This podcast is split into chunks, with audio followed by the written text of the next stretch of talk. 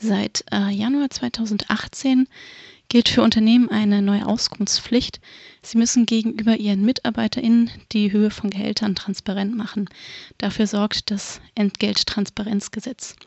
Ich spreche jetzt mit Anja Voistorf vom Deutschen Gewerkschaftsbund. Sie ist Abteilungsleiterin des Fachbereichs Frauen- und Gleichstellungspolitik. Seit über einem Jahr gibt es nun das Gesetz.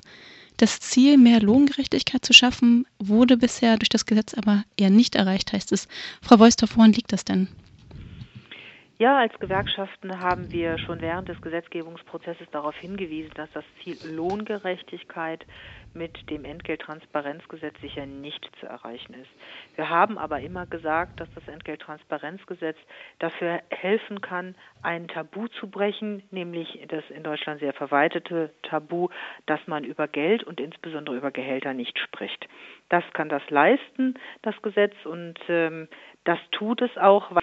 Lohngerechtigkeit kann das Gesetz deshalb nicht herstellen, ähm, weil es an Rechten von Beschäftigten mangelt. Da ist zum einen der Punkt, dass Beschäftigte sich zwar Auskunft erbitten können zu den vergleichbaren Tätigkeiten in ihrer Gehaltsgruppe, die vom anderen Geschlecht erledigt werden. Aber ähm, selbst wenn die Beschäftigten diese Auskunft erhalten und es wird festgestellt, dass sie zu Unrecht weniger äh, Einkommen erzielen als äh, ihre vergleichbaren Kolleginnen, dann müssen sie selber äh, den Klageweg bestreiten, wenn der Arbeitgeber nicht ähm, sozusagen freiwillig mehr Geld rausrückt. Und das tun die meisten Betroffenen eben nicht. Darüber hinaus hat das Gesetz das Problem, dass es nicht gilt, also der Auskunftsanspruch nicht gilt in Unternehmen mit weniger als 200 Beschäftigten.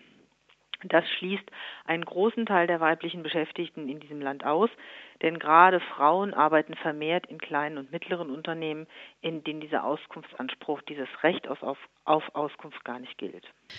Ähm, genau, und die Lohnlücke ist ja in diesen Betrieben mit weniger als 200 Angestellten auch am, am größten. Und ähm, ist es denn so, dass der Begriff der vergleichbaren Tätigkeit, ist der eigentlich genau definiert oder gibt es da auch Schwierigkeiten? Der Begriff der vergleichbaren Tätigkeit ist äh, deshalb schon schwer anwendbar, weil nur innerhalb einer bestimmten Entgeltgruppe verglichen werden darf. Das heißt, ähm, ist eine Tätigkeit außerhalb dieser Entgeltgruppe, also höher äh, vergleichbar, erlaubt das Gesetz diesen Vergleich schon gar nicht. Das heißt, vergleichen darf man, aber man darf den Auskunftsanspruch nur innerhalb der gleichen Entgeltgruppe einlösen. Das schränkt einfach die Möglichkeiten, nach vergleichbaren Tätigkeiten zu gucken, schon enorm ein. Und dann äh, ist, sind, ist die Frage, was ist eine vergleichbare Tätigkeit, auch äh, oft strittig. Und Sie haben ja schon gesagt, die Beweislast für die Lohndiskriminierung liegt in erster Linie beim Arbeitnehmer, bei der Arbeitnehmerin. Ähm, zudem ist ja auch eine Klage gegen den Arbeitgeber nicht leicht. Es braucht dafür viel Mut, überhaupt diesen Schritt zu gehen. Sind Ihnen Fälle bekannt, dass Frauen oder Männer das versucht hätten?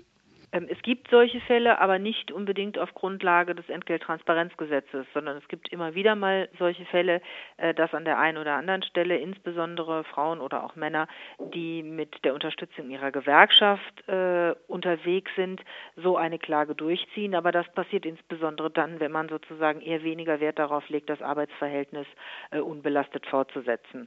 Ähm, wenn man tatsächlich in dem Arbeitsverhältnis verbleiben will, ist das ja häufig äh, keine Sache, die man als Einzelner oder Einzelner ähm, durchzieht, auch dann nicht, wenn man äh, die Gewerkschaft im Rücken hat. Also es passiert, aber im Rahmen des Entgelttransparenzgesetzes sind uns da jetzt nicht vermehrt Fälle bekannt geworden. Also ganz klar ist, dass das Entgelttransparenzgesetz äh, nur einen ganz kleinen Teil der Lohnlücke angehen kann. Denn ähm, die Lohnlücke in Deutschland ist ja aufgrund vielfältiger Ursachen bei 21 Prozent. Und ein Teil der Ursachen ist ja durchaus strukturell bedingt. Das heißt, kann mit einem einzelnen Auskunftsanspruch äh, gar nicht äh, angegangen werden. Also ein großer Teil der Entgeltlücke lässt sich erklären durch die unterschiedlichen Arbeitszeitvolumina, die Frauen und Männer im Laufe ihres Lebens oder aber auch in der Woche eben ableisten. Äh, ein Teil der Entgeltlücke erklärt sich dadurch, dass Frauen nicht in gleichem Maße aufsteigen in ihren Positionen wie Männer.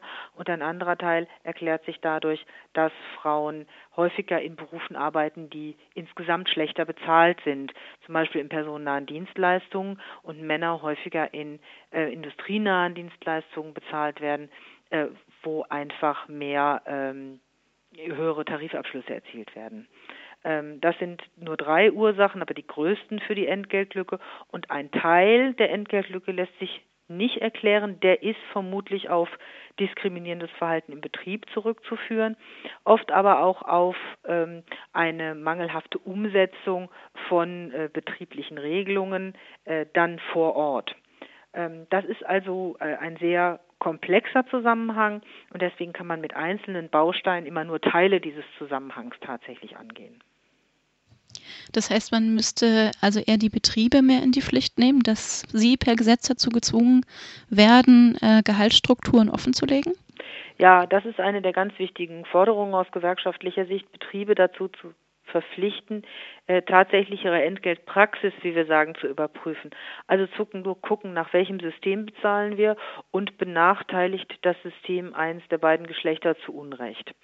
Ähm, da, wo Tarifverträge gelten, ist die Lohnlücke ohnehin kleiner, da, wo Betriebsräte mitbestimmen, auch. Das hat die Ursache, dass äh, in den Unternehmen, in denen Tarifverträge gelten, ja die Lohnstrukturen deutlich transparenter sind als in Unternehmen, in denen es eben keine betrieblichen Regelungen gibt oder welche, die nicht so ähm, transparent sind wie Tarifverträge und nicht ausgehandelt.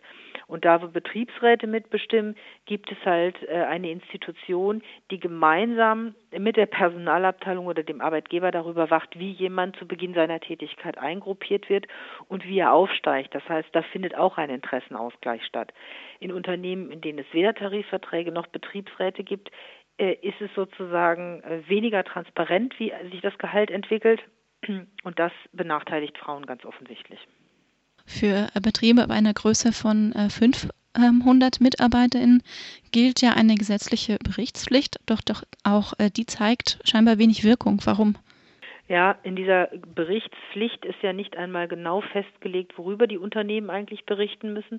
Und sie können auch schlicht sagen, äh, wir haben keine Maßnahmen, um ähm, die Entgeltgleichheit ähm, herzustellen oder um Entgeltgleichheit zu überprüfen, äh, weil wir das nicht für nötig halten.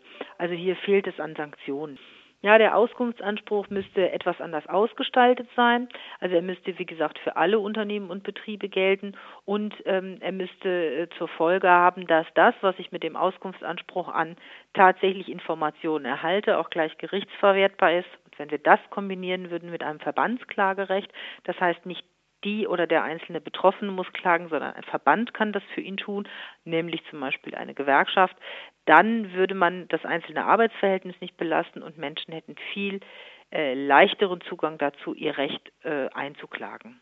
Das Problem ist immer, äh, zu belegen, dass es tatsächlich äh, zu Benachteiligung kommt. Und äh, das ist äh, die Schwierigkeit und die, der Grund, warum wir fordern, dass Unternehmen verpflichtet werden müssen, ihre Entgeltpraxis offenzulegen. Das müsste äh, anders geregelt sein. Das Gesetz gibt dazu auch die Möglichkeit, denn es beinhaltet ja auch eine Aufforderung an Unternehmen mit mehr als 500 Beschäftigten, nach bestimmten Qualitätsmerkmalen sozusagen ihre, ihre Entgeltsystem zu überprüfen. Aber es ist eben nur eine Aufforderung. Man könnte dieses Gesetz sehr leicht scharf stellen und diese Aufforderung zu einer Pflicht für größere oder für alle Unternehmen machen, äh, wenn die politischen Mehrheiten dafür gegeben wären.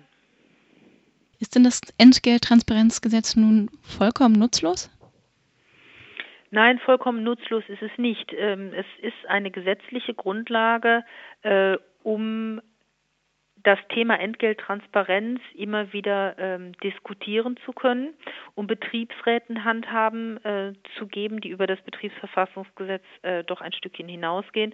Und es ist vor allem Anlass, zum Beispiel für Berichterstattung wie Ihre, damit mehr Menschen das Tabu brechen und über äh, Entgelt überhaupt reden.